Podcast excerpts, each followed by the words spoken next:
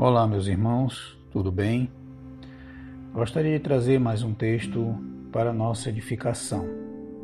Falar um pouco sobre o amor do nosso Pai. Deus é o nosso Pai que nos amou antes mesmo da cruz. A cruz não levou o Pai a nos amar, apenas demonstrou a grandeza do seu amor por nós. Esse amor antecede qualquer coisa e é inexplicável. Paulo diz: Mas Deus dá prova do seu amor para conosco, em que, quando éramos ainda pecadores, Cristo morreu por nós. Romanos capítulo 5, versículo 8. Quando éramos ainda pecadores, ele morreu por nós. Ele nos ama não por mérito ou qualquer outra coisa, mas simplesmente por ser o nosso Pai. Não precisamos crescer para alcançar o seu amor, mas crescer a partir do entendimento e revelação desse amor. Ao olharmos para a cruz, vemos de forma chocante o extravasar desse amor. Deus nos reconciliando consigo, imputando ao seu Filho justo a nossa culpa. 2 Coríntios 5,19 diz o seguinte: Isto é, Deus estava em Cristo reconciliando consigo o mundo, não lhes imputando seus pecados. Em seu grande amor por nós, ele fez uma injustiça a si mesmo, levando sobre si o castigo que nos pertencia.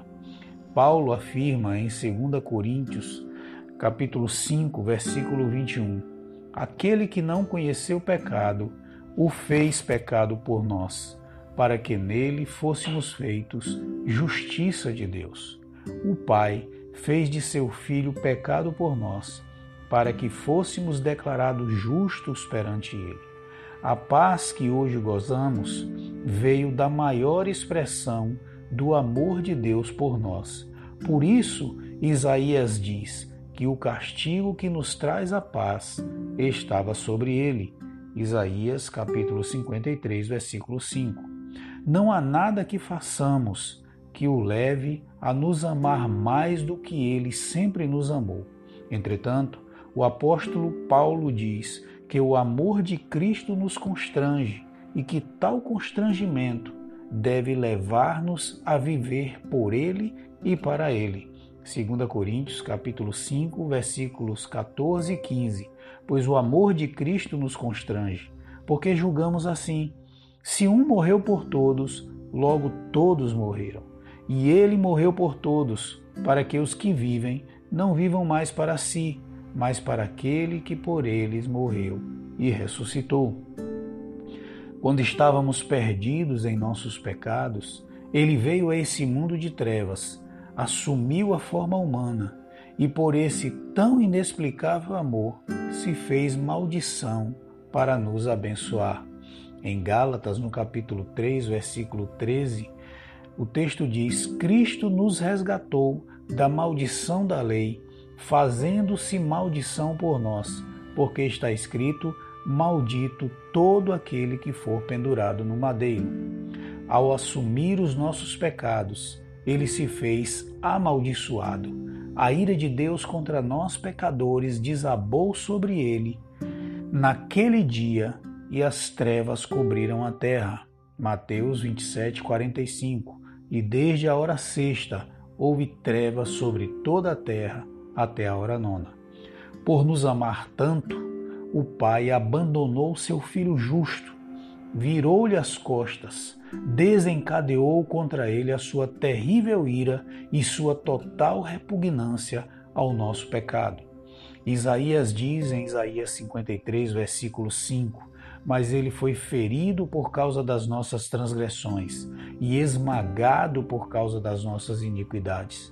O castigo que nos traz a paz estava sobre ele, e pelas suas pisaduras fomos sarados ferido, esmagado, abandonado, amaldiçoado.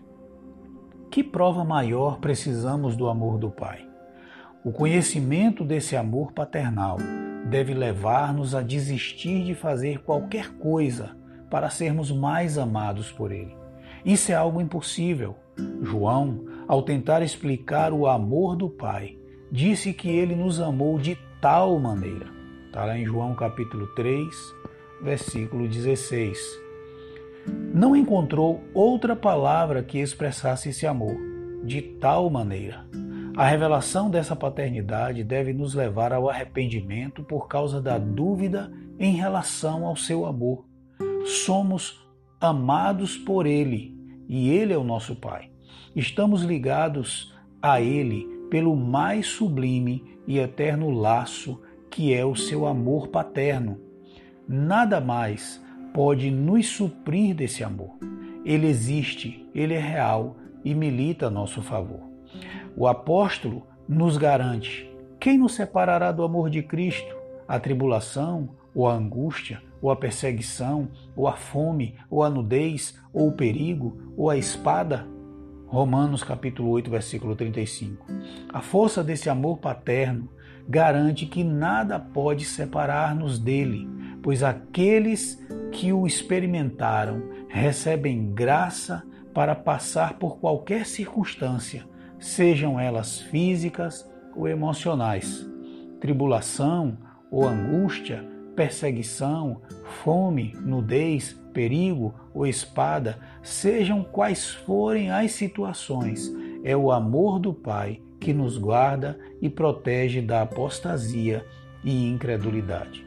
Conhecer a Deus é conhecer a essência do amor, pois a Sua palavra nos garante que Deus é amor.